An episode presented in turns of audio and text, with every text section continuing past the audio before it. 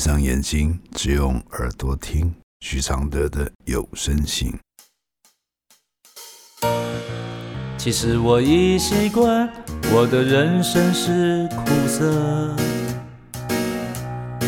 苦苦的，甚至酸酸的。第三十六封信，加害者最会利用人性善意的弱点。来信，其实很多性侵、性骚扰的案子。加害人很多是身边熟悉的家人、亲朋好友、邻居等。对我而言，比起身体上所受到的伤害，更令人气愤的是那些利用自己的权威、身份去伤害和侵犯原本应该无忧单纯的心灵。不知道有没有人和我同样的记忆？是上国中可以自己上学的年纪，走在那条。最熟悉却又最阴暗角落的街道上，每每经过，总会有个落鸟侠。有时候只看了他背影、抖动的身体，抖动着自己的下半身；有时是他会骑摩托车经过你身旁的一位男子，特地亦步亦趋，慢慢测速，就希望得到你的注意，望向他那自豪的下半身。这在一个年纪不大不小的涉世未深的女孩眼里，其实就是惊慌的感觉，就是一种不知道发生了什么事的感觉。就算大概知道是什么事，也不敢正视瞪回去，还会假装没看到，只想快步离开。即使过了多年后，也是念大学的人，还是长不出足够的勇气，向自己的亲人坦白过去。遭受性侵害的经验，看了那一封北女的自白，我完全能够感受到她的感觉。而我作为一个同校的学妹，过去的我也好在爱家人的心足够强大，大到可以支撑自己受伤的心灵。就这个层面来说，我是幸运的吧。当然，每个性侵。和骚扰的案件有大有小，有不同程度之分。然而，为何我们会选择忽视这样的层出不穷案件对人的影响呢？为何我们会期待被害人长出力量呢，而不是谴责加害人？为何到了二十一世纪，我们对于性这样的议题还避而不谈？这样集体意识下的深层的恐惧，又究竟是从何而来呢？细数发生在我身上的事情，其实已经是二十多年前了。当时候我还是个小女孩，日子久到记不得我当时几岁，大概是上小学吧。就是例行在过年期间拜访亲戚，亲戚住的地方是一个小型社区。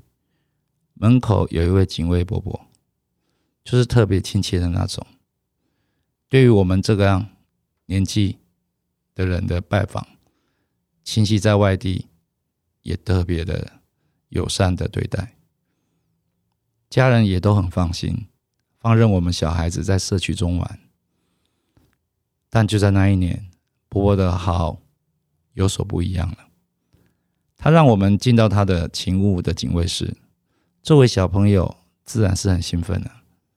我们这一群有男有女，年纪有大有小，孩子绕了几圈，觉得无聊，就跑出去玩。他则将我们两个小女生抱在自己的腿上，仿佛就是家中长辈疼爱的孙女的感觉。接下来，他夸赞我们长得很漂亮，很乖巧，手便慢慢深入。进入了底裤，说着给他摸了会变漂亮的话也讲出来了。在那个年代，性教育还没有那么普及，我的父母也是相当传统的人，家里基本上不会谈到性的事情，更何况是身体界限，就是摸到会痛了，也不舒服了，却走也走不了。在那么拥挤、昏暗的警卫室里，也就留下了一个很坏的印象。接下来的几年，每年回去都不敢往警卫室的方向走。在这么小的年纪，也没有跟家里的大人说发生了什么事，也许是怕被责罚，觉得是自己太调皮了。而这件事情过了多年，我也逐渐忘了，却在国外第一次上健康教育课时，深层的记忆一涌而上，我才惊觉，这其实就是被性侵害了。那种惊吓与顿悟的心情很复杂，一方面很庆幸自己受到侵害，也许没有那么严重；一方面又气愤那个警卫伯伯，不知道已经伤害了多少人。只记得上完课的我，当时脑中一片空白。之后几天，脑中还一直在试图回想，到底发生了什么？真的是跟性侵害有关吗？真的发生在我身上了吗？刚才提到两个小女孩，另一个就是我的表妹。在二十年前，手机并不盛行，我和表妹分住不同的地方。这样的事情，我也不可能打电话去问。才国一的我，当时怀疑自己对这件事的印象，即使我是个记忆力极好的人。大家可能很难想象，我现在三十多岁了，还是没有勇气问表妹这件事。我不知道她还记不记得，当时她似乎有比我早离开现场。到现在，我不问的原因。一方面不想让他回想不开心的过去，希望就是我一个人受到侵害，希望他没有像我一样暗自神伤。直到我现在为人母，长出来的勇气还是不足以向家人坦白。家人不是应该作为我们的后盾吗？然而，这坚强的后盾，其实却又是我们最柔软的弱点。有了孩子之后，看待过去却是满满的感恩。感恩这个经历并没有对我有太深刻的影响，也许是有的，但我现在已经不想去深究。感恩我还是平安的长大了。看到常德老师要连续发表一百天的关注，我觉得这是一个敲响一个时代的警钟，也敲响了我这个逃避的灵魂。原来我对这个事情所采取的态度，其实就是我大半人生面对冲突的态度，就是逃避。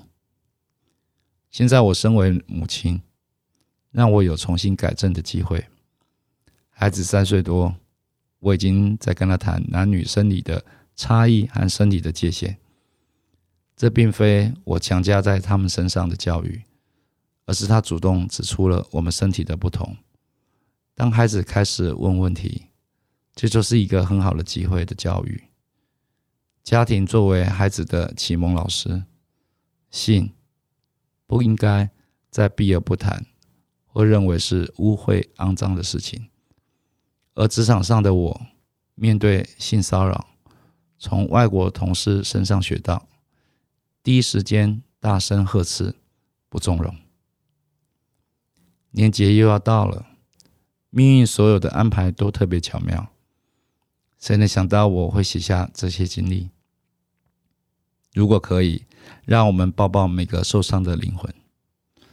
常德老师好，半夜辗转难眠，睡前看到老师最近开始的一百天有关性骚扰的关注文，觉得最好的支持方式就是贡献藏在心底多年的秘密。预祝老师新春佳节愉快。我的回复是：不管地球已被人类破坏到体无完肤了，我还是觉得任何一点对未来有改善的努力都是有意义的。这个意义就是不要成为眼睁睁看见又撇过头去的人，不要在这个可以改变的议题上变成多一点阻挡的人。有些人可以静待变化。不用急着无内容的支持，那只是显得自己判断了恶与善的一方，不表示他们用友情、用证据、用质疑的理由来转移焦点，多有道理。谢谢你给我的支持，有时真的很需要这个支持，因为我也会被这些明明知道不对劲，还眼睁说瞎话的人刺激。也来信给了大家很重要的思考点。就是性骚性侵的加害人，多么会用和善来包装，正因为他们是加害人，才会连很简单的换位、体会都困难。是的，即使是大人呢，身为母亲呢，你连不用控诉的告诉亲人自己的受害经历，还如此困难。这些加害人就是要利用人的这么单纯的善意的弱点，只是他们万万没有想到时代不一样了，会越来越多人敢不畏惧的讲出来。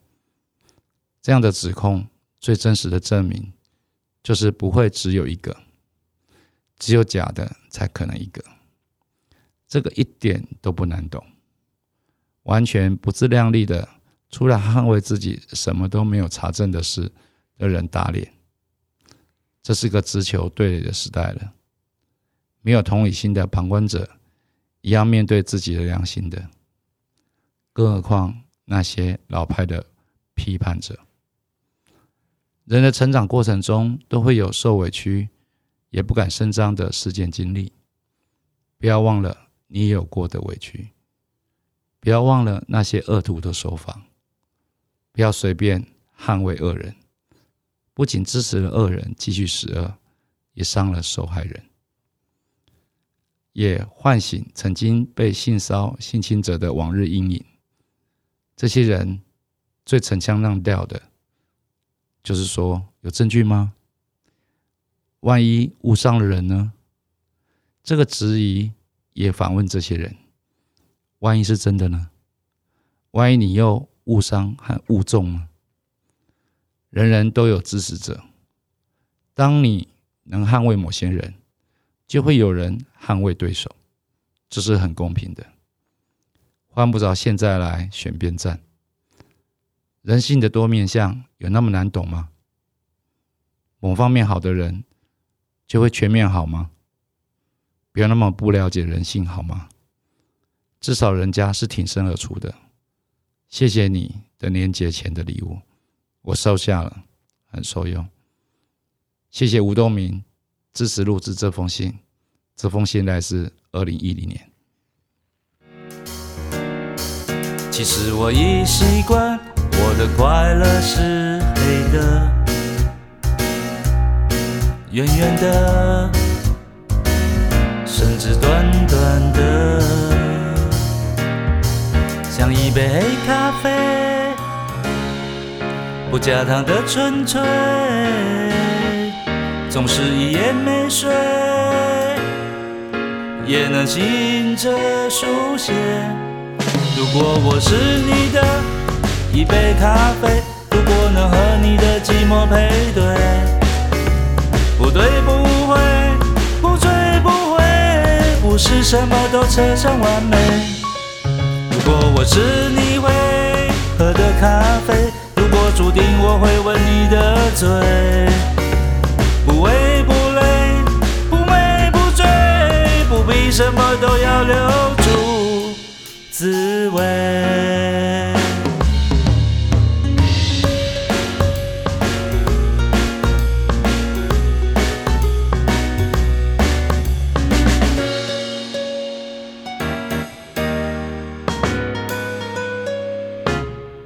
其实我已习惯，我的现在是你的，悄悄的，甚至冷冷的。其实我已习惯，我的爱情是空的，虚幻的，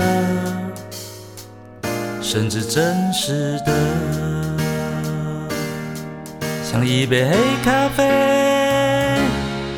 不加糖的纯粹，总是一夜没睡，也能醒着书写。如果我是最后一杯咖啡，如果每一次的爱都是约，不言不怕，不恨不醉，不必什么都不能没睡。如果我是一杯新的咖啡，如果相遇可以无言以对，不言不语，不笑不为，不是什么都要不。